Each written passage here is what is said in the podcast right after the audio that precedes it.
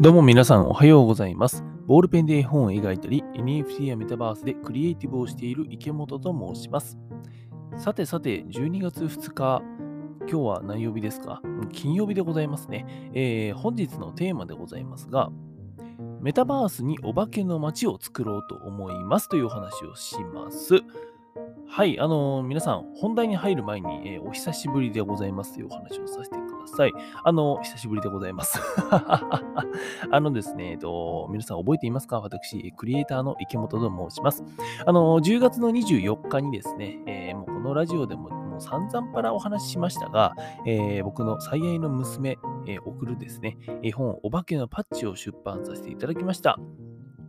本当にあの、出絵本出版までにですね、えーいろんな、うんまあ、NFT、メタバース、そしてあのクラウドファンディングなどを通しまして、いろんな方に応援していただいて、えー本当にその皆様のおかげで皆様と一緒になんとかクリエイティブができて、えー出版できた絵本だなと思っております。あの本当にありがとうございます。で、もうあの出版されてからですね、かれこれ1ヶ月以上が、えー経ちまして、まあ、あの1ヶ月の間、本当にいろいろありました。あのー半月のリアルみたいなね、配信をしたのが多分最後だったかと思うんだけども、もうね、えっと、そこからも引き続き絵本の寄贈を行いに行って、人に会いに行ってお話しして、えーこの熱量とか思いっていうのをぶつけに行って、そしてあの寄贈させていただいたりとか、えー書店さんに置かせていただいたりとかですね、本当に多くの方にまた、えー出版した絵本をですね、受け取っていただきました。あの、受け取ってくださった皆様も本当にありがとうございます。で、え出版から1ヶ月と、なんだ、1週間ぐらいがね、経ちましてですね、あのー僕もね、まあ、あの、なんですか、そういった絵本を人に届ける、出版はできたので、人に届けるっていうところを、かれこれ1ヶ月近くやってきました。ずっとやってきました。で、その間ですね、うんと、まあ、人に届けながら、絵本を人に届けながら、そしてあの、本業の映像ディレクターとしての仕事をしながら、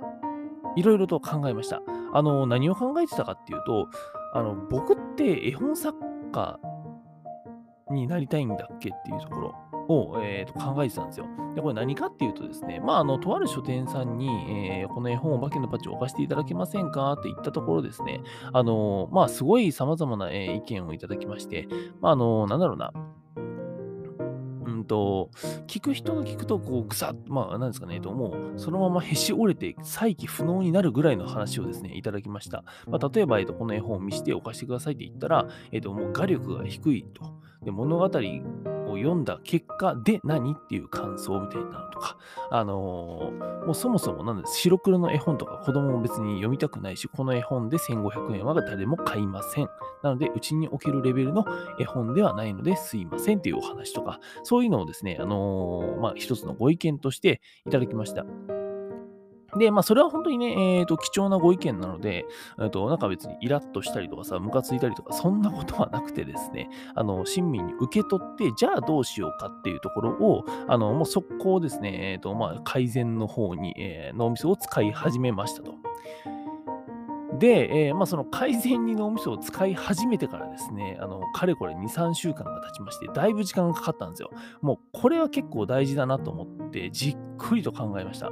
まあ、じっくりって言っても3週間か。うん。で、その考えたことっていうのが、えー僕って絵本作家になりたいんだっけっていうところですね。まあ、要するにですね、先ほどの書店さんからいただいた辛辣なご意見というのも、絵本作家だったらもっとこう、こうなんじゃないのっていう意見だったんですよ。で、僕はですね、もちろん今後も絵本は出していきたいし、クオリティの高い絵本を出していきないいきたいので、そこは親身に受け取る。うん。一つの、えーと学びとして、やっぱり吸収しなければいけないんだけども、ただ一個思ったのは、僕は絵本作家に別になりたいわけではない。うん、これは断言して言えるんですよ。絵本は作りたいんですよ。作りたいんだけども、それは、えーあくまで一つのコンテンツとして作りたいんですね。じゃあ僕がやりたいことって何かなって思った時に、えっ、と、まあ改めて言いますが、僕はですね、100年残る IP としてお化けのパッチをですね、新たな文化にして、で、そのお化けのパッチを通して子供たちに面白い未来を送る、送りたい。で、もっと言うと、僕の娘に面白い未来を送りたい。っていうのが僕の中の、えー、活動のクリエイティブの意義なんですよ。で、目標は何か？今持っている一番高い目標は何かっていうと、えっ、ー、とね、海外にお化けのバッジを届けて、ムーミンを超えるっていうめちゃくちゃな夢なんですけども、まあ、そんな目標を持ったりしてる。なんで、ここに向けて僕は、クリエイティブをしていかないといけない。ってなった時にですね、えっ、ー、と、じゃあ絵本、作家になって絵本をバシバシ出していくのが正解なのかって考えると、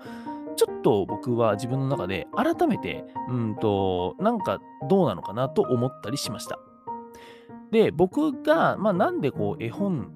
っていうものを作ろうと思ったのか、そして絵本っていうものを作らなければっていうのに引っ張られてたかっていうと、まず一つは、えー、僕に今娘がいるから。で、それはやっぱりね、あの、お化けのバッジ、一作目の絵本を作ったのが、まあ、そもそもそこが動機だからね。うん、僕の娘に絵本を届けたい、作品を届けたい、えー、思いを届けたいっていうところで、やっぱあのちっちゃい子供だからさ、あの絵本にしたんですよ。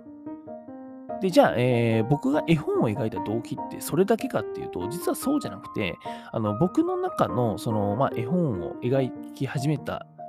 まあ、一個の考えとか、あとはあ絵本を描き続けなければならないと、まあ、あの結構思ってたんですけども、今までね。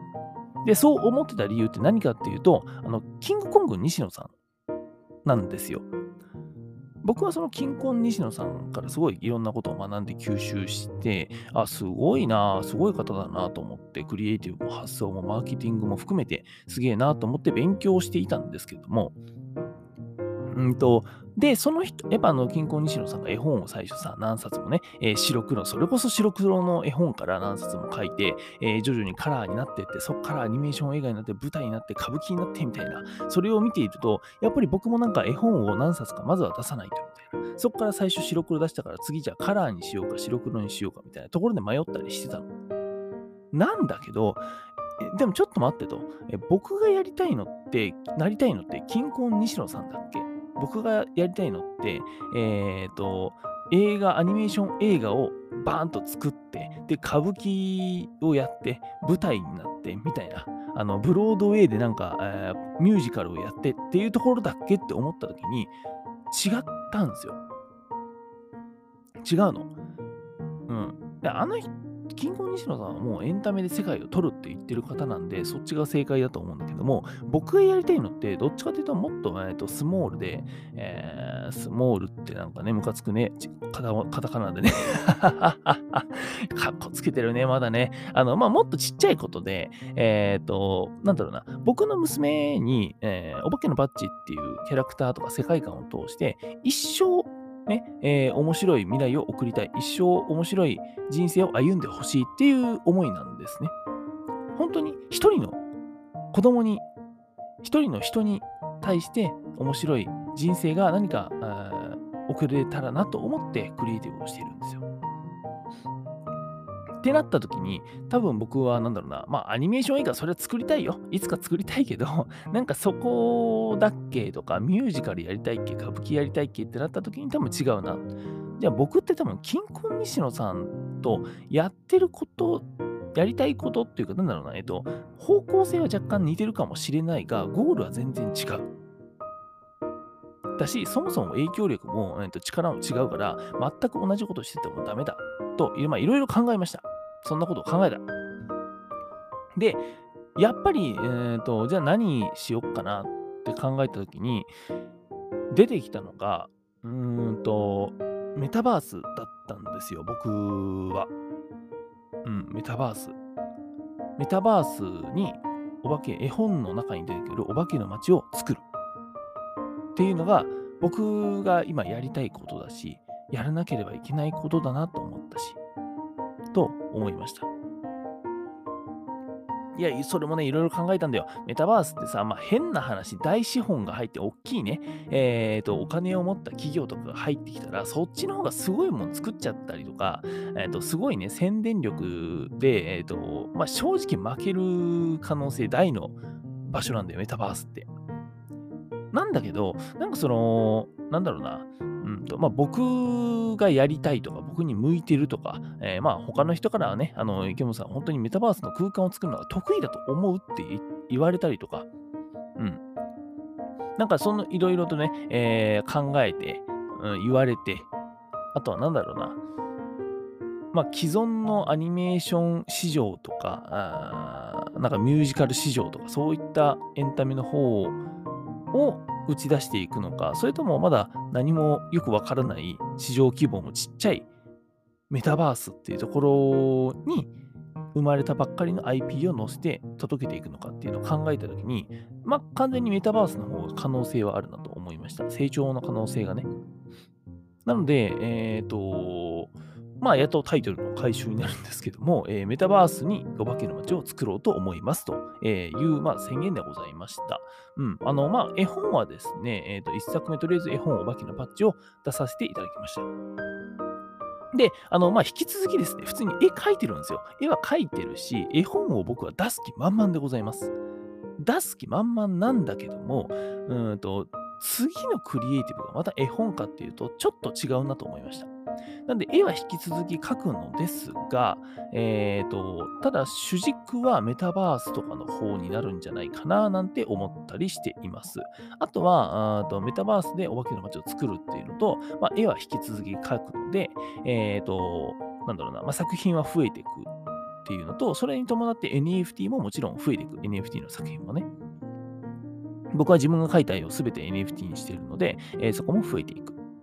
で、あとは、絵本お化けのパッチ。うん、僕はあの本当に思いを込めて、いろんな人に応援していただいて描いたあの絵本、お化けのパッチをですね、もう全力で人に届ける。ここは引き続きやりたいなと思っています。これは絶対に届けたい。そして海外にも届けたい。ここは変わりません。なんでそこはや引き続き、うん、やっていこうかなと思っております。なので、えっと、なんだろうな、あ今ね、メタバースでお化けの街を作る作ろうと思いますっていうふうに言いましたが、デジタルの方面だけじゃなくて、絵本お化けのパッチっていうフィジカルなね、えー、現実のもの、コンテンツも人に届けていくし、そのためにじゃあ、えー、展示会ってやりたいよねとか、